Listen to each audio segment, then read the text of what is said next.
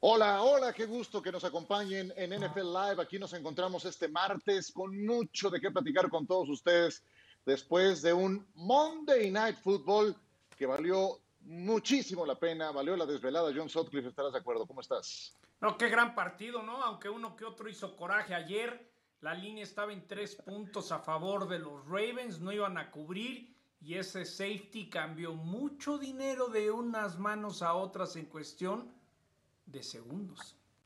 Sí, sí, sí, en una jugada, ya saben, el clásico tira-tira final, eh, terminó en safety, como bien dice John, y de ser tres la diferencia, que era la línea, se convirtió en una diferencia de cinco puntos. Miguel Pasquel, ¿cómo estás? Sí, era gusto saludarte igual compañeros y honestamente para mí hasta el momento ha sido el mejor juego de la temporada.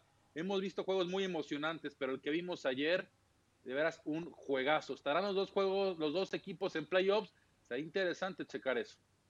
Los puristas dirán, no, hubo un montón de errores, qué sé yo. Sí, pero hubo muchísima emoción y creo que también eso es algo que buscamos cuando nos sentamos tres horas a ver un evento deportivo. Pepe Mondragón, ¿cómo estás? Muy bien, gracias. Era un juego espectacular el día de ayer. Nueve touchdowns por tierra, algo impresionante. Lo hicieron todo por tierra, pero sin duda es los juegos que nos gustan, ¿no? Ofensivos, con muchos puntos, y es el show que nos dieron ayer. Exactamente. Por supuesto que ese juego tendrá un lugar especial en este programa, pero antes vamos con las historias a seguir. Under the lights, it's Thursday night football. The rematch is Super Bowl 53. Goff goes over the top, breaks the plane, and punches it in. Screen right, it's intercepted. Young takes it to the house. Newton with the walls caving in is hit and drops. Cam Akers is just running lights out right now. Ooh, cold drag swag there by Cooper Cup. Forget 13 to 3. The Los Angeles Rams finally knock off the New England Patriots.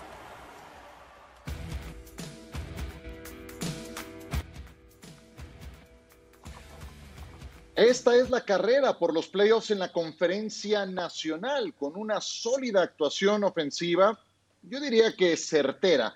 Tampa Bay logró vencer 26 a 14 a los Vikings, dejándolos eh, lejos en eh, el camino a la postemporada. Los Vikings se caen de esa pintura de los playoffs y en buena medida por lo que dejó de hacer su pateador.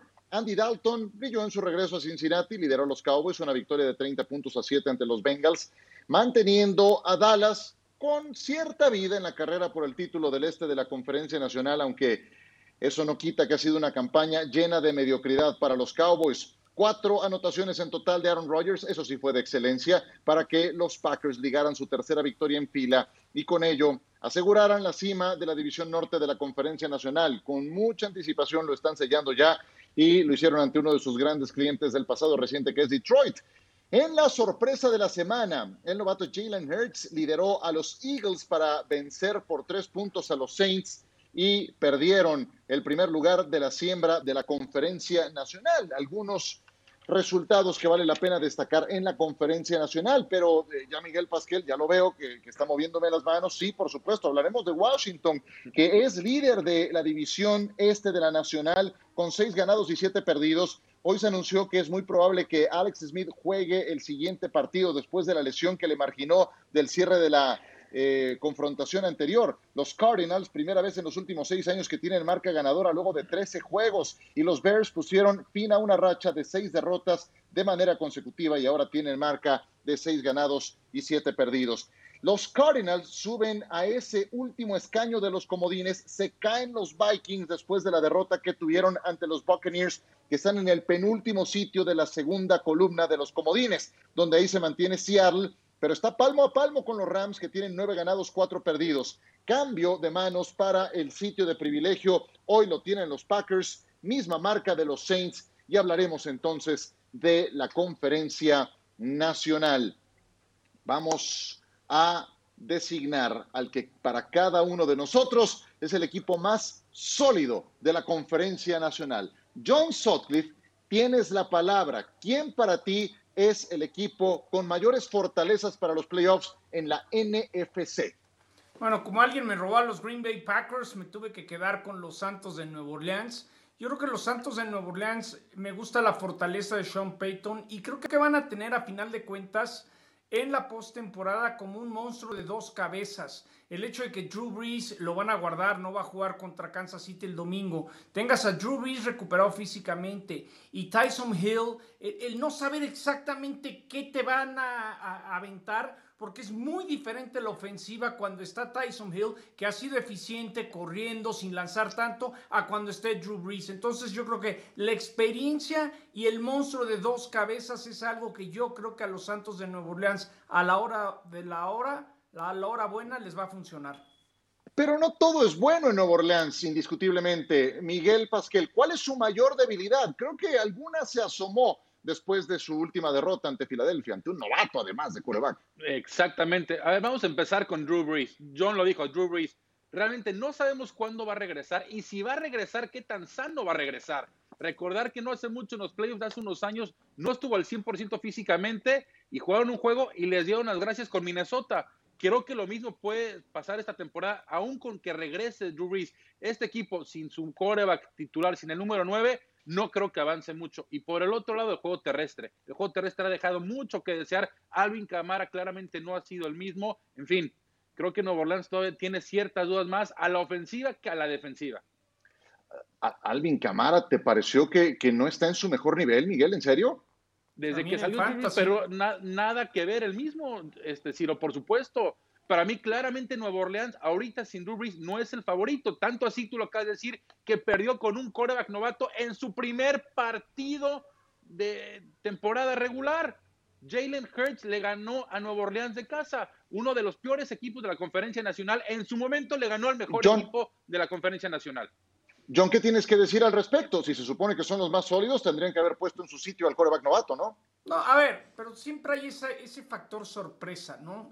Eh, lo vimos en su momento con Robert Griffin III, con el mismo Kaepernick. Cuando de repente haces algo, se dio como el Team como a la Team Yo creo que los Santos no sabían qué esperar. Hurts corrió como loco, eso le dio canales a Sanders para hacer, y son esas sorpresas que das una vez. yo no creo que tampoco Filadelfia ya arregló su situación, y creo que le tocó a Nueva Orleans enfrentar algo que no habían visto y les cobró factura. Mucho mérito para los Eagles, ¿eh?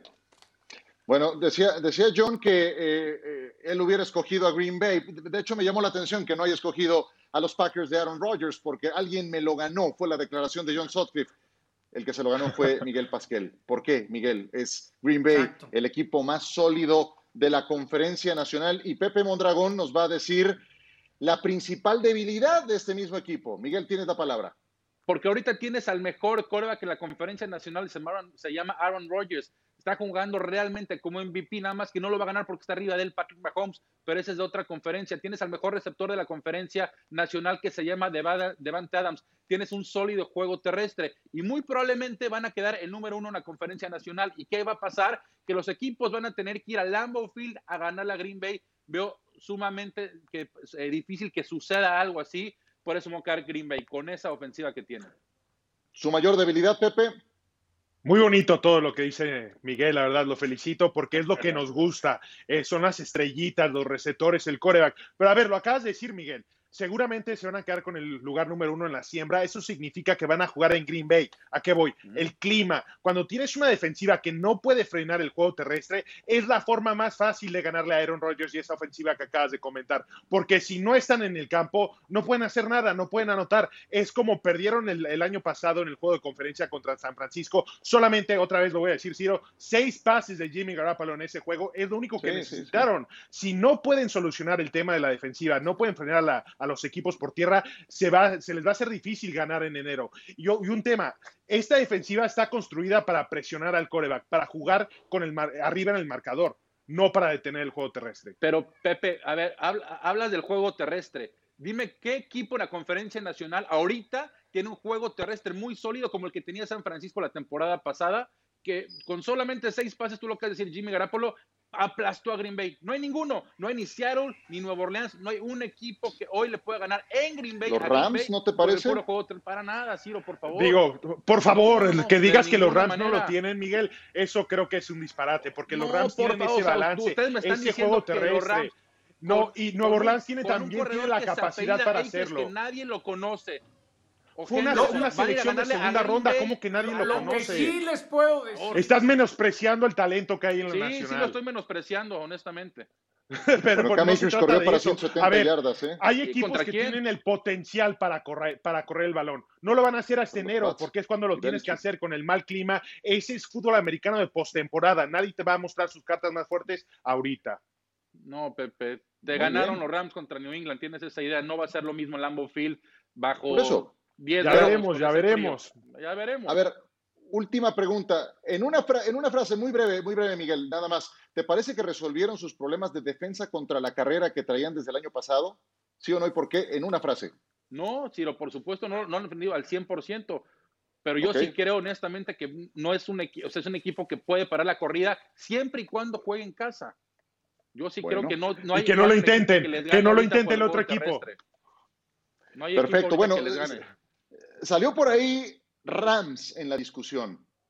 Cuando, cuando están en sintonía los Rams, son un equipazo, son un equipazo. Y Pepe Mondragón considera que es el equipo más sólido de la conferencia nacional. ¿Por qué? Pepe, John nos va a decir por su parte cuál es su principal debilidad. Dale, Pepe. Fíjate que lo mejor de este equipo es la defensiva y ni siquiera voy a hablar de la defensiva. Tiene que ver mucho lo que voy a decir con la palabra que acabas de mencionar, sintonía. Es un equipo con tanto balance ofensivamente que te pueden correr con la misma formación, que pueden pasar. Esa es la ofensiva de Shock McVay. Una ofensiva impredecible que no sabes lo que te van a hacer en cualquier jugada y es lo que le pasó a Nueva Inglaterra. La clave para jugar contra esta ofensiva era ponerle la presión a Jared Goff, pero con el balance que tienen hoy en día, con los receptores que tienen y un corredor que nadie lo conoce, según Miguel, que se llama Cam Akers, que tiene mucho talento, que tiene la versatilidad para ser como un receptor también, se vuelven impredecibles y es muy difícil enfocarte en Jared Goff. Y es lo que vimos. Creo que esa es la diferencia entre este equipo y el que fue al Super Bowl hace dos temporadas. John, mayor debilidad. A ver, acaba de decir Pepe, impredecible, ¿no? Yo siempre he dicho que Jared Goff es como la película, es como una caja de chocolates y nunca sabes cuál te va a tocar. Es decir, sí, sí trae muy buenos números Jared Goff y 65 por ahí de efectividad, pero no sé qué chocolates compras. Pepe. Eh, es lo que sí, estaba sí, pensando, de cuáles compras, porque yo compro los que me gustan. pues, ¿qué Chocolate pasó? De, abuelita. de los que vienen en cajita, vienen envueltos, jóvenes, luego les digo cuáles son. A ver, no, a mí lo que... Ojo, yo sé que tiene buen balance los Rams, pero sigo pensando que la incertidumbre a la hora buena es Jared Goff. Y me refiero a la hora de los playoffs, a la hora buena. Si ves sus números, tiene como 52, 53% de efectividad en pases completos en la postemporada. Sí ha hecho un gran punto. trabajo McVay. Me cayó la boca a muchos del programa que pensábamos que los Rams iban a hacer un fiasco este año. Sí, pero yo- sí yo uno de sigo ellos. pensando que Jared Goff es como una caja de chocolates. Nunca sabes, metes la mano y no sabes cuál te va a tocar. Uno muy bueno o de repente uno que nomás no te lo puedes comer. A lo Uno mejor que un ya está chocolate malo, amargo ¿no? por ahí, sí. Muy ver, amargo, sí, ya pasado. chocolate amargo. Oye, no, pero a ver, sí creo que es un buen argumento, Pepe. Dime qué onda con Jared Goff. ¿Por qué si es un equipo que tiene tan buena sintonía, puede perder dos veces contra San Francisco en la campaña? Bueno, para empezar, San Francisco es un equipo que sabe jugarle a estos Rams, los tienen en la misma división y lo vimos el año pasado, incluso cuando no tienen a su coreback titular.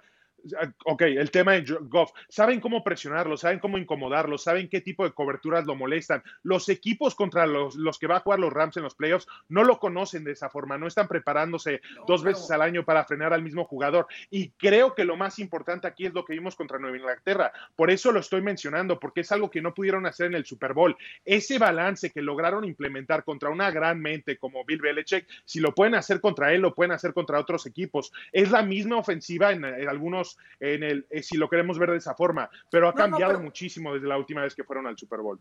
Pero Pepe, eso es John. exactamente lo que yo digo de impredecible. Es decir, contra los Niners tiene un desastre de partido. Es decir, se cae a cachos Jared Goff y le doy el mérito que la siguiente semana contra New England da un partidazo. Eso es lo que yo. Es que no lo dio, que a John. Contra Pero- Nueva pero Inglaterra no dio un partidazo, fue esconder sus debilidades para de- dejar para que la ofensiva funcione. Pero para él dar un partidazo es no cometer errores, ser eficiente. Sí, que claro, manejar la ofensiva, orejita Y le diga qué hacer. También no tratemos de sacarle jugo de naranja a un limón. Asunta, Goff no te va a dar ese gran partido. La cosa es que no la riegue, ¿no? Está bien, me, me- me encantó el ejercicio. ¿Les gustó a ustedes? Muy bueno. Sí, muy bueno, la verdad. Me parece muy bueno. perfecto. Pues más adelante, en este mismo sigue programa, dolido con sus Steelers, hacemos, Pepe. hacemos el ejercicio Ay, ¿qué pero con la conferencia americana. Ahí saldrán los Steelers, quiero pensar, ¿no? Vamos a hacer igualito, pero con la conferencia americana. Vámonos a una pausa, porque viene el Monday Night. Todavía estamos maravillados por lo que vimos entre Cleveland y Baltimore este lunes por la noche. Lo retomamos, vamos a dedicarle una buena parte del programa a este juegazo que a todos nos fascinó. Ya volvemos.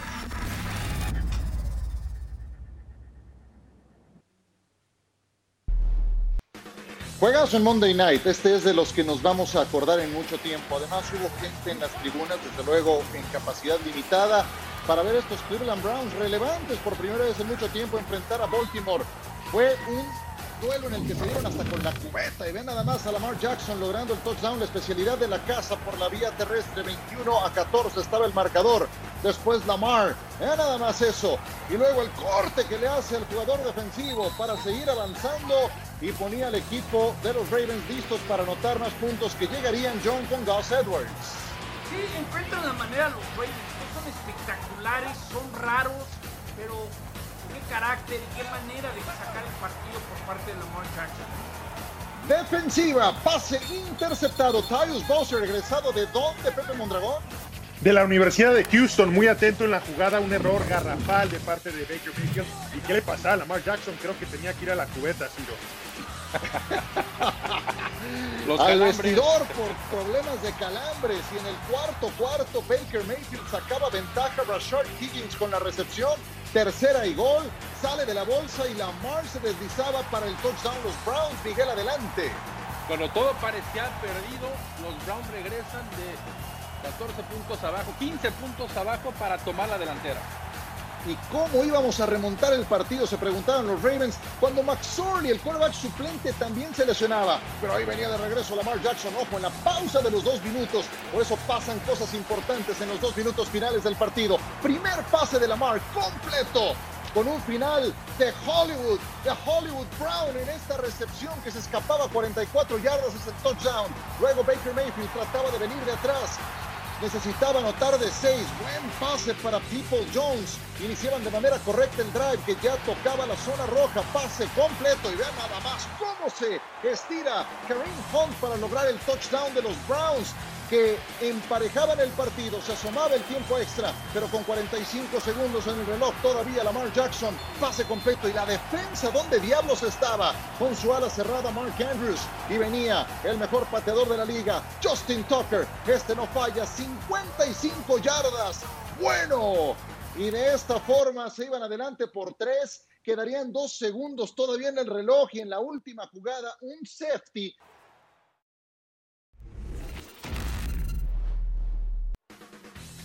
un triunfo delirante de los Baltimore Ravens ante los Cleveland Browns en condición de visitante. Se hicieron 89 puntos, se hicieron 20 puntos en los últimos dos minutos, nueve touchdowns terrestres, igual en el récord de la NFL que se estableció en 1922, del que John nos podrá dar referencia.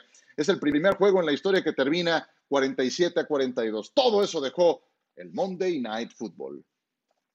Uh, fight. Um, you know, like I said in our production, you know, Cleveland's a great team. Uh, we beat them early in the season, but you know they had to switch, and they came out here to play. You know, it was a tough fighting game between two tough teams in the LC, and we just came out with a victory. When you play a team like that, Lamar's an unbelievable player, um, and he's just going to make a lot of plays. And so, you go into that game knowing that you're going to have to score points, but we win as a team and we lose as a team. So, uh, we just have to be better, and that's that. ¿Cómo queda el playoff picture después de este partido en la conferencia americana? Chiefs y Steelers 1 y 2. Los Bills y los Titans son líderes divisionales, pero con esta derrota respira Pittsburgh, que mantiene dos juegos de ventaja en relación a los Browns. Los Ravens están en la pelea, 8 ganados, 5 perdidos, misma marca que los Delfines de Miami, a un juego de los Colts y de los Browns. Y ojo, los Ravens le ganaron los dos partidos en la serie de esta temporada a los Browns, así es de que les asiste el criterio de desempate. Qué juegazo los Baltimore Ravens, señores, están aún con posibilidades de postemporada, estaremos de acuerdo. Miguel Pasquel, vas primero. Sin duda, Ciro, y sobre todo hay que ver el calendario que les queda. Les queda Jacksonville, después les queda Gigantes, y después terminan, si no al recuerdo, creo que terminan con Cincinnati. En fin, tienen un calendario que yo creo que Baltimore no vuelve a perder, por lo menos esta temporada regular. Y cuando llegas enrachado como supuestamente deben llegar los Ravens, es un equipo que hay que tener el ojo ahí.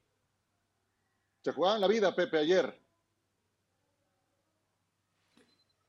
Ciro, a, a, mí lo que me llamó mucho la atención es, hemos criticado cuando los Ravens están abajo en el marcador, que se cae a cachos eh, Lamar Jackson, que no sabe responder, le dieron calambres, por 58 minutos había lanzado para 81 yardas nada más y cero touchdowns, y faltándole dos minutos tuvo más yardas, 82 y el pase de touchdown. Creo que esto fue muy importante porque hay que recordar que Lamar no ha estado bien, tuvo COVID, no está 100% físicamente y esta victoria le va a dar confianza al grupo que con Lamar le pueden ganar a cualquiera. Yo creo que los Reyes van a ser un equipo muy, muy peligroso, ¿eh?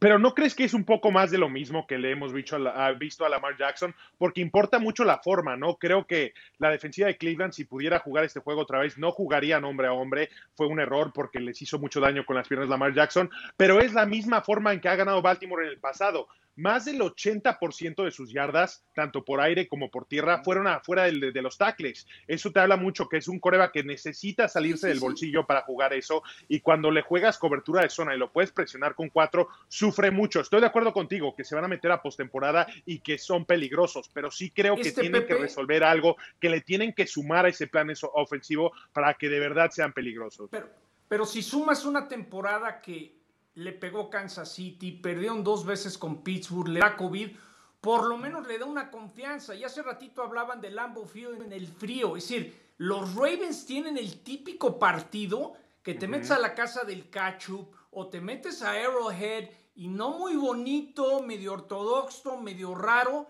pero pueden sacar el partido. Es decir, no lo hacen muy espectacular en el sentido de ser eficientes y ordenados, pero sí creo que ayer fue muy importante que Lamar mandara un mensaje al grupo. Yo soy el líder, me sentía mal, salí al, estilo Rocky y sacaron el partido. Entonces, pero también estamos hablando del, del MVP defensor, ¿eh? no estamos hablando de cualquier jugador que sorprendió. Pero Creo que la barra para la Jackson está aquí y él está aquí.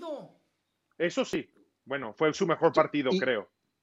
Claro, sí, y, y, sabes qué demuestra también el equipo de Baltimore que tiene ese intangible que es el que te ayuda a avanzar en la postemporada. Es intangible, lo demostró Lamar Jackson, que regresó quién sabe cómo para en los dos minutos finales registrar más yardas aéreas que en todo el partido, lo que se llevaba hasta ese momento, ¿no? Ahora, eh, yo, yo eh, cuando John dice que no es un equipo espectacular, a lo mejor John te refieres a que no es explosivo, porque no tiene juego aéreo. Porque a mí me parece muy espectacular lo que hace Lamar y lo que hace este juego terrestre. Sus formas son divertidas y, muy diferentes, pero no es como si dices, ahí ve el armamento y te van con todo. No, te sueltan un monstruo, y les cuesta... te sueltan al monstruo y a ver si lo agarras. Sí, y les cuesta trabajo remontar partidos, eso es indiscutible. Ayer lo hicieron y como pudimos ver en la gráfica anterior, el que estaba en casa aplaudiendo era Pittsburgh, porque eso los pone en la antesala de ganar la división norte de la conferencia americana. La caída de Cleveland. Si en algún momento tienen que estar agradecidos los Steelers con los Ravens es justamente ahora. Pero a ver, imaginemos que estos dos equipos se meten a postemporada. ¿Quién creen que llega más lejos y por qué? Brevemente, Pepe. Puedo decir que Baltimore, porque sí tienen a Lamar Jackson, creo que es uno de los mejores jugadores en esta liga. No estoy diciendo que puedan llegar a un juego de final de conferencia, pero sí pueden ganar un partido. Del lado de Cleveland, creo que vimos el mejor partido de Baker Mayfield y aún así no le pudo ganar a Baltimore. Va a tener que ganarle equipos del nivel de Baltimore en postemporada. Sí, defensa, defensa, defensa. Ahí eh, no, no podían parar a nadie en, en la recta final. ¿Qué me dices, John? ¿Quién llegaría más lejos de estos dos? Ahorita me, me, quedaría con Lamar Jackson, porque por ejemplo Baker Mayfield llevaba cinco partidos sin una intercepción y cometió ese error, ese error que no puede estar. Quiso meter un pase a la fuerza, le acaban haciendo la intercepción y creo que le falta, es decir, mucho mérito Stefanski, todo lo que ha hecho el ataque terrestre, Miles Garrett, pero si tuviera que aventar estos dos al ruedo otra vez, me tengo que quedar con ese monstruo que se llama Lamar Jackson. ¿Qué dices, Miguel? ¿Cerramos? a ver, estoy de acuerdo, pero algo muy importante, ¿por qué Baltimore? Por experiencia. Baltimore constantemente, desde que Lamar Jackson está en la liga, ha estado en playoffs, en playoffs, en playoffs. Pero pierden, ya perdido, perdido, ¿eh? Sí, pierden, pierden, pierden. Por el, por el otro lado, Cleveland, ¿hace cuánto no vamos a Cleveland en playoffs? Mayfield no tiene idea de lo que es jugar playoffs. Entonces, el equipo es muy joven todavía, exactamente. Mayfield es muy joven y van a estar en playoffs, que quede claro, ¿eh? Lo que les puede ayudar mucho es controlar el reloj, correr la bola, correr la bola como es su estilo de juego, usar el play action con Higgins, con Landry, pero aún así me quedo con Baltimore. Ayer lo demostró creo que Baltimore es equipo más completo. Me da mucho gusto por Cleveland. Yo sé que perdieron, pero creo que demostraron que, pueden estar eh, en, un, en, un, tiroteo de este tamaño eh, muy, muy cerca de ganar. Eh, hace mucho que no eran relevantes los Cleveland Browns. Y, esa última jugada, John, parece mentira, pero los últimos dos segundos cambiaron el rumbo de un montón de dinero. Sí, porque daba tres puntos en las apuestas Baltimore y justo iba a perder. Eh, era push, era empate, los tres puntos. Y esa jugada eh, de última segundo que buscaban hacer los cafés, pues a mucha gente le costó lana o algunos apagaron la tele y dijeron, bueno, empaté y luego se llevan la sorpresa que o ganaste o perdiste y eso te habla lo bien que tienen medido en el mundo de las apuestas las diferencias de puntos, ¿no? Sí, es increíble, es increíble. Yo también me quedé con la boca abierta. Eh, la noticia es que a estos Browns los volveremos a tener en horario estelar contra los Giants próximo domingo, Sunday Night Football por la pantalla de ESPN. Vámonos a mensajes. Les tenemos como cada martes dos elementos eh, acostumbrados en nuestro programa, el top 10 de la jornada, y hay jugadas de colección, y también los Power Rankings, una vez que la semana 14 está completa en los libros. Ya volvemos. Tengo mucha curiosidad por ver cuáles son los Power Rankings de mis compañeros. Ustedes saben, no, no basta nada más con ponerlos del 1 al 5 con relación a la marca. El récord es una guía muy importante pero aquí lo importante, John, es saber cómo están de acuerdo, cómo van jugando, qué tan completos están. Quiero escuchar tus cinco mejores equipos de la liga, venga. Sí, yo andaba ahí decidiendo entre quién era el número cinco. Acabé haciendo un lado esta semana a los Rams, le sigo dando el respeto a los Steelers. Creo que es un equipo que le falta intensidad, creo que está mentalmente muy cansado todo el COVID y jugar tres partidos en, en 12 días. Pero número cinco me quedo con Pittsburgh. Número 3, los Santos de Nueva Orleans. ¿Y el 4? Número 4, perdón, los Santos de Nueva Orleans. Marca 10 y 3. Ellos controlan su destino para ganar su división. Creo que tarde o temprano regresará Drew Brees y les va a servir de inyección. El número 3 tienen que ser los Bill Mafia, los Buffalo Bills, eh, Stephon Diggs, Josh Allen. Yo creo que este equipo es peligroso, hay que creer en ellos. Creo que estas últimas victorias eh, eh, contra San Francisco y sobre todo contra Pittsburgh los hace pensar eh, en las épocas buenas de los años 90.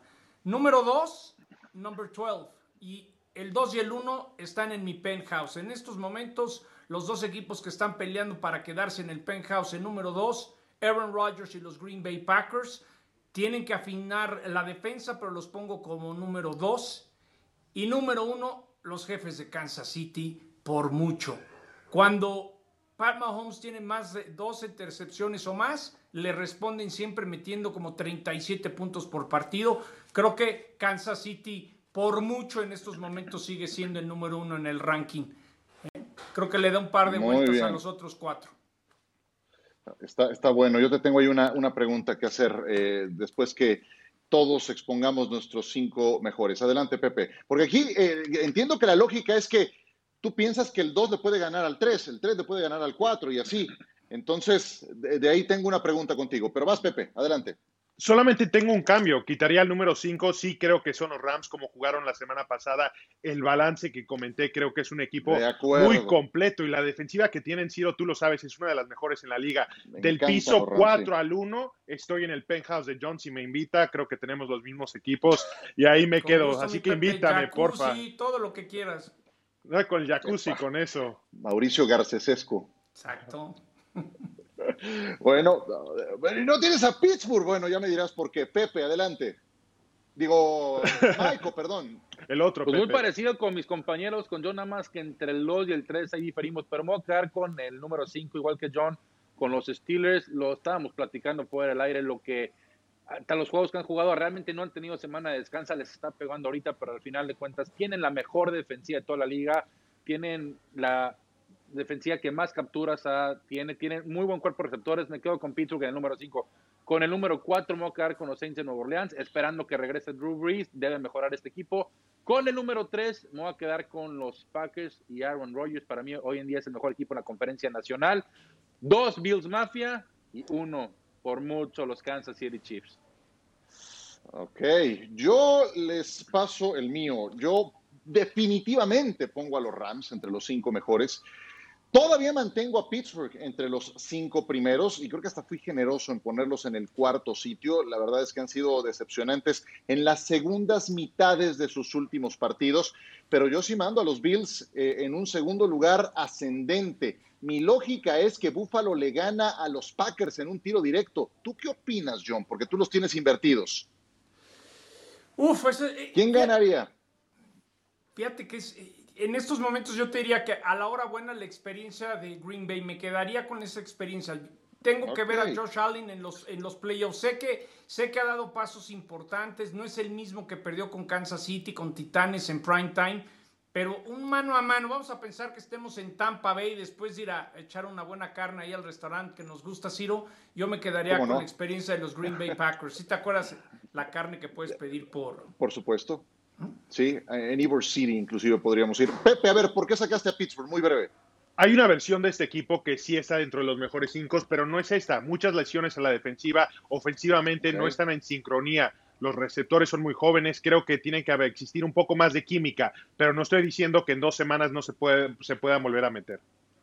Maiko, por último, ¿quiere decir que Green Bay, tu número 3, le ganaría un partido directo a Nueva Orleans, tu número 4? Es correcto, Ciro. Para mí ahorita Green Bay es el equipo más completo, insisto. La lesión de Drew Brees creo que puede afectar a este equipo y sobre todo la incertidumbre de cómo regresa. ¿Qué tan sano va a estar una vez que regrese? Sí, es que regresa. Luego platicamos del tema de Kansas City. Oye, Luego Ciro. platicamos de, de los Chiefs. Eh, sí, John, breve porque me mata el productor. Algo rapidísimo antes que me mate el productor, algo de los Bills, y creo que va a estar de acuerdo conmigo. Necesitan Ujú. establecer mejor el ataque terrestre. Los Bills tienen que correr mejor el ovoide Sí. si piensan en cosas grandes. ¿eh? Creo que te adelantaste un poco. Bueno, pues, había que romper Pero mejor vamos al top 10. ¿Qué te parece si vamos al top 10, Sotri? ¿Sale? Comenzamos con las 10 mejores de la semana cuando el señor productor me lo indique, porque tenemos un menú muy, pero muy interesante. Bueno, número 10. Chase Young, todo tuyo, Miguel Pasquel. El novato defensivo del año, vaya, vaya partido que tuvo, y aquí lo podemos ver, la excelente actuación que tuvo contra los 49ers en Arizona. Número 9, Cam Sutton. Qué tremenda jugada la que hizo. Vamos al número 8. Fue un regreso de despeje, Pepe, que hizo Deontay Spencer contra los Panthers. Algo bueno para los Denver Broncos. Ve la velocidad de Deante Spencer, cómo baila. Uh, uh, uno, dos, se quita uno, encuentra el hueco y después explota. Vean eso. El bloqueo impecable Pepe. y nadie lo va a alcanzar. No, al canto peor que eso, no te preocupes, John. Número 7 lo tiene Jared Cook en el juego contra los Eagles. John. Eh, Este Jerry Cook siempre, ¿no? Lo hizo en su momento eh, con los Raiders y ahora con Nueva Orleans. Es alguien muy eficiente. Su experiencia en zona roja, Jerry Cook de los mejores ala cerrada. Nada espectacular, pero muy eficiente. Le, le convendría ser más constante en sus apariciones en el juego. Intercepción de Marcus May contra los Seahawks. ¡Hombre! Los Jets nos entregaron un top 10 de la semana. Vale la pena porque marcar a DK Metcalf no es tan nada fácil. Número 5, ¿a quién tenemos aquí? A Mike Gesicki en el partido contra los Chiefs, Miguel.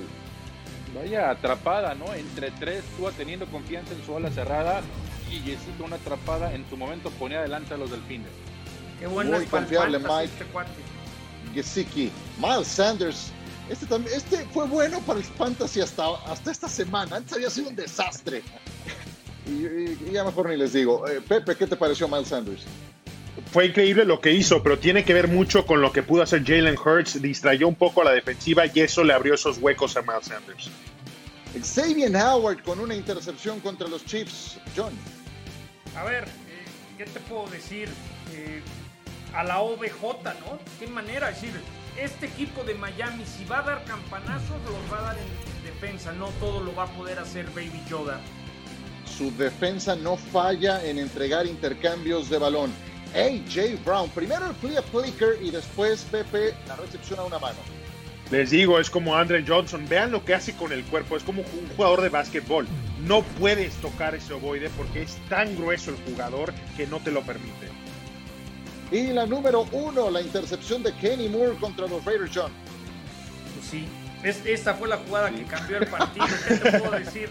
Gracias que me la pusieron. El número uno menos emotivo, ¿eh? Pero, es el número uno, Sotcliffe. No se vale, no se vale que hagan esas cosas en producción. Voy a mandar un mail a quejarme. Pues, pues es el número uno menos emotivo. Ah, sí, gran, hasta OBJ los felicitó en redes. Bueno, pues así como debe de ser. Vámonos a pausa y volvemos a hacer este ejercicio de el equipo que para mis compañeros es el más fuerte, pero ahora de la conferencia americana. Pero no todos son equipos redondos, también tienen debilidades. Don't want anything to take our focus away from winning the division. I'd like to consider us a great team. We'll just have to see how we react slash bounce back. Allen fires a quick one, and the Steelers come up with it at the Buffalo 30-yard line. Big Ben wants to throw. It is caught in the end zone for the touchdown. Fires it is picked off, running down the right sideline. He's going to score. He's going to score. Touchdown, Buffalo. Quickly inside the five, headed to the end zone. He is in. The Bills are in control now. Clock shows zero. The celebrations begin. The Bills will just say goodnight. Carrera para los playoffs en la conferencia americana. Los Kansas City Chiefs ya amarraron su división y, da la impresión de que juegan al 60, al 70%, pero siguen ganando. Le habían interceptado dos pases en toda la campaña Patrick Mahomes. Contra Miami fueron tres intercepciones, igual ganaron. Los Titans imponentes, pues sí, contra los Jacksonville Jaguars, otras 200 yardas combinadas de esa fiera que es Derek Henry, que va camino a una cifra histórica en esta campaña para convertirse por segunda temporada consecutiva en líder en yardas por acarreo de la NFL. Tennessee cuando quiere juega estupendamente, pero no terminan por ser regulares. Los Ravens vuelven a la contienda, se ponen a un juego de los Browns, tienen además el criterio de desempate directo contra Cleveland de su lado. Los Bills derrotaron a los Steelers en televisión nacional, convincentes, claros, contundentes, con un Josh Allen que atraviesa el mejor momento de su carrera y que apunta a tumbar algunas de las marcas históricas de Jim Kelly y van a ganar la división este de la conferencia americana. Así está el playoff picture de la AFC. Kansas City es el nuevo tenedor del puesto número uno. También Pittsburgh, Bills y Titans son líderes divisionales. Browns, Colts y Dolphins estarían en playoffs el día de hoy. ¿Quién es, John, para ti, el equipo más fuerte de la conferencia americana? Mismo ejercicio que hace un momento. Sin duda alguna, Ciro, los Kansas City Chiefs Imagínense que estás manejando un coche de velocidades y, no le das bien al clutch y de repente todo te sale mal, pero sabes responder. ¿Qué hicieron contra Miami? Menos tres en entregas de balón, sacaron el partido. Cuando Mahomes lanza dos intercepciones o más, responden con 37 puntos. Cuando Kansas City va perdiendo por 10 puntos en un partido, tienen marca de 8 y 1. Entonces estos jóvenes pueden meter primera, segunda, tercera, cuarta y quinta cuando quieren. Ellos pueden dosificar es como estar en esas naves del Mandalorian, ¿no? Cuando quieres dosificar la velocidad o meterle a la galaxia, lo haces. Sí, eh, sí, sí, sí, pero, pero no todo es eh, potencia en Kansas City, ¿o sí, Miguel Pascal? ¿Cuál es su debilidad? A ver, que quede claro, ¿eh? sí es el grande favorito para llegar al Super Bowl en la conferencia americana. Yo creo que todos aquí estamos de acuerdo. Sin embargo, una de sus deficiencias es la defensiva, Ciro. Si vemos sus últimos cinco juegos, están recibiendo arriba de 25 puntos por partido. Y ahí estoy incluyendo a Carolina, estoy incluyendo a Denver, equipos que no van a estar en playoffs. Pero ve lo que le hizo Raiders, que probablemente tampoco va a estar en playoffs. Casi le saca otro susto y le saca los dos.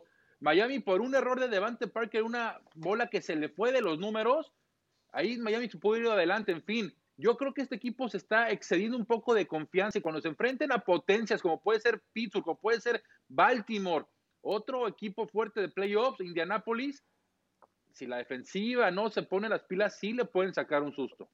Que se preocupen los otros, ¿no? Yo creo que sí, tienen que enfrentar a Kansas City. Pero a ver, John, eh, ¿qué pasa entonces con la defensa de Kansas City? ¿Qué, ¿Qué, opinas del argumento de Miguel? Bueno, que tiene razón, que eso, eso ha sido lo que con su momento fueron arreglando, que, que fueron trayendo piezas que les ayudaron a los Kansas City Chiefs a poder ganar el campeonato. No hay el equipo perfecto, es decir, lo vimos contra los Raiders, por ejemplo, ese, ese partido que perdieron en casa contra los Raiders te demuestra que por momentos la defensa de Kansas City no es tan sólida. Sí, por ahí le puedes atacar. No sé, estoy pensando un Super Bowl con Nueva Orleans, un Super Bowl con, con Green Bay, van a jugar en Tampa, al aire libre, el clima no va a ser un factor. Claro que le puedes hacer daño. Yo creo que lo que le hicieron los Raiders ese día en Arrowhead si llegan al Super Bowl tienes que checar ese video. ¿Quieres cerrar con algo, Miguel? No, y también en Las Vegas. John, estuvieron muy cerca de sacar el juego hace, ¿qué fue? Un mes el partido. En Las Vegas, Miami también casi. O sea, en fin, equipos que van a estar en playoffs o cerca de playoffs, creo que le pueden sacar un susto como fueron Raiders y Miami. Miguel, entonces destaca otra fortaleza, otra potencia de la conferencia americana, ya que escuché que Kansas City te deja algunas dudas mira, me, voy a quedar con el que fue por mucho el equipo invicto hasta hace un par de semanas y son los Pittsburgh Steelers. Ok, sí, lo, mm. este, vienen de perder dos juegos consecutivos, tienen un, a un Big Ben y un equipo cansado, pero aún así tienen muy buen cuerpo receptores, tienen un quarterback y un coach con mucha experiencia en playoffs y ojo, tienen a la de las mejores defensivas de la liga, la defensiva que más capturas tiene, pueden presionar al quarterback no es lo mismo jugar temporada regular, semana 12, semana 13, semana 14, a una vez que ya estamos en enero, que ahora sí empieza lo bueno. Ojo con Pittsburgh. Un dato curioso, ¿eh? Hace un par de semanas había, una, había un momio que decía, si Pittsburgh llegara a recibir a los Chiefs en el campeonato de conferencia, Pittsburgh sería favorito por dos puntos. Claro, las cosas han cambiado, pero ahorita dice lo parejo que puede estar Pittsburgh con Kansas City en playoffs. Buen dato ese. Buen dato ese, que no importa para nada. Si Pittsburgh fuera favorito en casa, no van a jugar en casa. A ver, Pittsburgh es un equipo que defensivamente estás hablando de lo que han hecho a lo largo de la temporada, pero esta defensiva ya no es la misma. Si vemos el partido contra Buffalo, sí pueden presionar al coreback, pero tienen que mandar a siete, tienen que mandar a ocho. Ya no es el mismo equipo que con cuatro te puede presionar y puede utilizar todo el otro talento para cubrir a los receptores. Por eso yo creo que esta defensiva, al menos que regrese estoy hablando de Vince Williams, estoy hablando de Robert Spillane, estoy hablando de Joe Hayden, pero el más importante es Bud Dupree, no va a regresar. Creo que para que esta eh, defensiva esté en su mejor nivel, tienes que presionar con esos cuatro frontales y jugar cobertura. Si le ganas a Pat Mahomes, es algo que ya no pueden hacer defensivamente. ¿Te convencieron, Miguel, brevemente? Pues no, entiendo lo de Bud Dupree, pero al final de cuentas, hoy en día sigue siendo de las mejores defensivas de la liga y, siguen teniendo la que más capturas tienen. Entonces yo sí creo Pero sí Miguel, creo esta defensiva completa le gana a, Buffalo. si se da ese partido presionando a esa ofensiva, es como se le tiene que ganar. O ganarle a Kansas City es prácticamente imposible, como está jugando Kansas City, como está jugando Pittsburgh. Pero ya en enero es, Pero imagínate este escenario. Si, si le pegas a, Kansas City, si lo, juegas un juego físico, por supuesto, porque hay talento al lado de Pittsburgh si no puedes presionar con tres o con cuatro y le mandas siete a Pat Mahomes, te va a deshacer. Y, tampoco están corriendo el balón. No dar todo el tiempo. Esa es otra cosa que también a mí me preocupa, ¿eh? no están corriendo el balón. Tuvieron 21 yardas contra Washington y ahora fueron eh, no mucho más en su partido más reciente contra los Buffalo Bills. Pepe, entonces, ¿qué potencia destacas de la conferencia americana? Es Búfalo. Muy humildemente lo tengo que decir porque pensé que Pittsburgh le podía ganar este equipo. No creía completamente en Josh Allen. Quería verlo contra este esquema defensivo y lo hizo muy bien. Y me quiero concentrar en lo que es su coeficiente intelectual en cuanto a fútbol americano. Creo que pocos jugadores se desarrollan de partido a partido, de jugada a jugada, y Josh Allen es uno de ellos. Lo que vimos en la primera mitad es una cara completamente diferente a la que vimos en la segunda mitad. Él se dio cuenta de lo que quería hacer Pittsburgh defensivamente, se empezó a retrasar un poco más, este, 10 pasos en lugar de 6, y nada más con la paciencia, al descifrar lo que quería hacer la defensiva y a repartir el balón con Stefan Diggs. El juego terrestre fue un poco ineficiente, pero estuvo ahí presente. Hubo compromiso con ese juego terrestre. Con lo que está haciendo Josh Allen aquí arriba, creo que es suficiente para ganarle a cualquiera. ¿De qué pie cojean, John? A ver, pensando que, el juego de campeonato se va a jugar al aire libre con temperaturas muy bajas, sea donde sea el partido y estén involucrados los Bills. El ataque terrestre, Ciro, tienen que mejorarlo. El novato Moss, que había estado en la lista de regañados, 43 yardas, Devin Singletary solamente 32 yardas. Entonces yo creo que para que pueda funcionar el play action, para que Josh Allen esté más suelto, tienen que encontrar la manera de establecer el ataque terrestre. Sí, pasa un gran momento Búfalo, pero creo que a la hora buena, ya cuando estén los trancazos de juegos divisionales, el pase al Super Bowl, si los Bills no logran correr la piedra, van a tener muchas piedras en su camino. ¿Qué dices, Pepe? Juego terrestre. Bueno, creo que hay una percepción de que no utilizan el juego terrestre porque no hay un corredor número uno. Utilizan a Zach Moss y a Devin Singletary en forma de dupla, pero este equipo tiene más de 100 yardas por tierra en seis juegos esta temporada. Creo que lo que importa es que establecen el juego terrestre a base de compromiso, aunque no sea muy efectivo, lo intentan y por eso funciona el resto de la ofensiva. Lo que sí tengo que decir es que este equipo ya no es el mismo de, de las temporadas anteriores, que era un equipo que corría primero. Ahora este equipo lanza primero con Josh Allen. Y lo de Stephon Dix les vino como anillo al dedo, de verdad. Espectacular. 100 recepciones ya en lo que va de la campaña, después de que salió un poco encontrado en Minnesota. Muy buen ejercicio, ¿eh? Hay que repetirlo un poco más adelante. Vámonos a pausa. Ya casi los terminamos el programa de este martes aquí en NFL Live. No se vayan. Caray, Sergio Castillo, pateador de los Jets de Nueva York, fue cortado el día de hoy eh, tuvo varios errores en el último partido, conectó en total 8 de 15 goles de campo que intentó, estuvo durante seis partidos con el conjunto de los Jets. Caray, pues eh, es una temporada para el olvido para los Jets de Nueva York. Siguen buscando a estas alturas del año su primera victoria de la temporada. John, ¿qué nos tienes de Rigoberto Sánchez? Fíjate que he estado en contacto con él, está muy positivo, creo que le ha ido bien con su cirugía y será de cuestión de tiempo para que pueda regresar con los Indianapolis Colts. Va todo muy bien. Qué buena noticia. Qué buena noticia. Dale nuestros saludos al buen Rigoberto Sánchez, temporadón el que estaba teniendo con Indianapolis. Gracias, John. Gracias, Michael. Gracias, Pepe. Gracias a ustedes por acompañarnos. Aquí los esperamos mañana, miércoles, 5 de la tarde.